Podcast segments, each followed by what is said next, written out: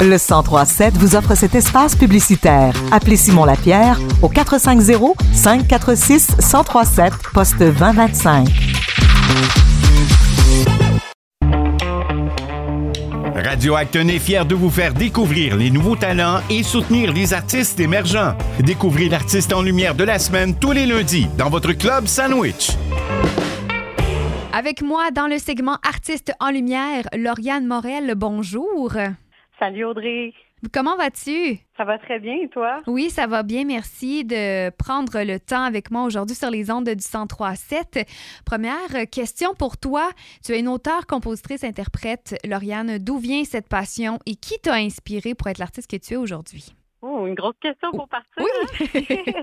ben moi, ça fait longtemps que, que j'écris, puis en fait, j'ai eu la, la piqûre de l'écriture de chansons euh, quand je suis allée au camp en chanson de Petite Vallée en au milieu du secondaire. J'avais environ 15 ans, puis c'est en, en côtoyant euh, un parolier euh, quand même euh, très réputé au Québec, mais pas très connu de, de tous et chacun, qui s'appelle Nelson Mainville. Puis j'ai beaucoup appris de, de ce séjour-là et depuis ce temps-là, j'ai vraiment eu la, la piqûre pour composer des chansons. Après ça, je suis allée étudier au Cégep de Saint-Laurent en écriture. Donc, j'ai développé ça encore plus et la passion n'est pas morte depuis. Non, et là, tu as tout récemment lancé ton premier EP. On pourra en discuter dans les prochaines minutes. Mais non seulement tu as eu, euh, des cours d'écriture, mais tu as appris à jouer le violon, le piano, la contrebasse. Tu as aussi commencé à chanter. Tu as beaucoup d'influence jazz. Tu as décidé d'explorer plusieurs autres styles de musique dans, dans ton album apparaître. Le pop punk, le folk. Pourquoi tu as décidé de, de naviguer dans tous ces styles musicaux? Euh, parce que ce sont des styles de musique que j'aime, que j'écoute. Puis, en, fait, moi, ce qui est vraiment central dans, dans ma proposition euh, artistique, musicale, c'est les paroles, c'est les propos, euh, les réflexions, mais, mais au niveau stylistique, pour ce EP-là, j'avais envie de vraiment faire une carte de visite de mon univers à moi, de, de ne pas me limiter à un style de musique en particulier, mais vraiment juste y aller en, fonction des textes que j'écris. Donc, c'est les, les paroles qui vont influencer le choix de la musique finalement. Oui, absolument.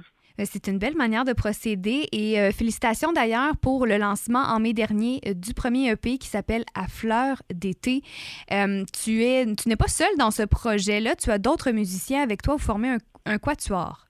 Oui, oui, ben en studio, on formait un quatuor, oui, puis au spectacle de lancement, s'est ajouté aussi à nous euh, une choriste claviériste qui a pu euh, faire des back vocals parce qu'en studio ça va bien, je peux me, doubler, mais euh, en live c'est un peu plus compliqué. Donc en gros les musiciens qui m'accompagnent, on a Vincent qui est à, la batterie, on a Maxime à la guitare, à la guitare acoustique on a Benjamin qui est connu sous le nom Noé Talbot avec son projet Noé Talbot, puis c'est lui qui a réalisé l'album.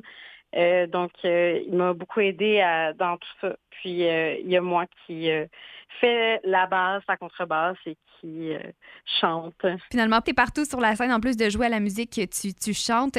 Et tu me parlais il y a quelques minutes de l'importance des mots, de, des paroles. C'est ce qui influençait le choix musicaux. J'ai une question à deux volets.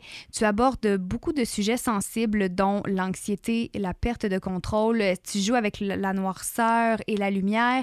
Et tu écris aussi en français.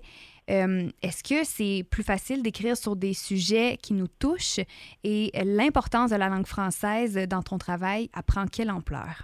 Personnellement, c'est vraiment plus facile pour moi de composer à, partir de, de, sujets qui me touchent puis là, dans la plupart des textes, c'est des sujets en fait qui sont qui sont que j'ai directement vécu, mais j'ai aussi écrit des chansons euh, qui sont pas sur l'album, mais qui concernent des gens autour de moi, des situations qui me touchent particulièrement. Mais c'est certain que dans ma démarche, en tout cas, je veux pas parler pour les autres auteurs-compositeurs, mais si si je ressens rien par rapport à une situation à un moment, ben je vais avoir plus de difficultés à créer quelque chose à, à partir de ça. Puis euh, au niveau de la langue française, c'est super important pour moi d'écrire en français parce qu'en fait, ben, d'une part, c'est la langue dans laquelle je suis à l'aise à communiquer, composer, écrire des chansons, c'est vraiment euh, communiquer un, euh, un, propos, comme je disais plutôt, c'est vraiment les textes qui sont centraux, donc m'exprimer dans une autre langue, ça serait ça je penserais visible clairement moins facilement parce que la, la communication, elle serait pas aussi euh, euh, fluide, puis aussi, ben, j'ai beaucoup plus de diversité au niveau des mots, beaucoup, plus de, connaissances. Euh. Oui, la langue française, avec toute sa complexité, on a quand même une belle gamme, une belle échelle de mots pour amener l'auditeur et l'auditrice ou le consommateur de musique à entrer dans notre univers puis d'être complètement transparent avec eux. Oui, oui, ben oui. Puis en, gros aussi, ben, la, culture québécoise, euh, c'est pour moi, c'est en français. Ma culture, elle, est en français, donc je me verrais mal me dénaturer pour essayer de plaire à un autre auditoire parce que ce que je parle, c'est éminemment super personnel. Donc, pourquoi est-ce que j'irais exprimer ça dans une langue qui, qui n'est pas personnelle à moi, qui n'est pas propre à, à ce que je suis non plus. Et c'est ce qui fait que tu touches encore plus les gens parce que tu, tu, tu es 100% transparente puis tu parles avec ton cœur. Donc, c'est de toute beauté. Euh, notamment, on peut l'entendre dans ta chanson Entre l'épave et le fond euh, qui va jouer à partir de maintenant sur les ondes du 103.7. Mais avant qu'on en sache davantage sur cette chanson-là, est-ce qu'on peut euh, te voir dans des spectacles bientôt? Est-ce que tu as d'autres projets pour la fin de la saison estivale? Oui, absolument. Ben là, je viens tout juste de remporter la demi-finale pour euh, le concours de musique de Hochelaga parce que moi, je suis une résidente du quartier Hochelaga Maisonneuve à Montréal. Félicitations! Merci, merci beaucoup. Donc, euh, la finale devrait, si tout se passe bien, se, passer vendredi le 28 juillet prochain. Mais là, euh, ça se peut que ça soit décollé à cause de la météo. Il faudrait me suivre sur ma page pour, pour pouvoir être au parfum de tout cela. Sinon, le 10 août prochain, je vais jouer à la ronde. Je parle d'un spectacle improbable. Je m'attendais jamais à, jouer à, la ronde, mais c'est juste avant les feux d'artifice. Je vais, je vais faire un petit 20 minutes euh, solo armé de ma contrebasse et de ma guitare, dépendamment des chansons. Puis euh, finalement, on a aussi le 25 août que je vais être euh, dans le Vieux-Montréal euh, devant la basilique Notre-Dame sur l'heure du midi. Donc c'est ce qui conclut ma, saison estivale avec mon projet. Mais sinon, moi, je, joue avec d'autres artistes en tant que contrebassiste et choriste aussi. Donc je suis très, très occupée cet été. Puis c'est très le fun. on, on va te suivre avec grand plaisir. Tu nous parlais de ta page Facebook, mais est-ce que tu es sur Instagram? Est-ce que tu es sur d'autres plateformes?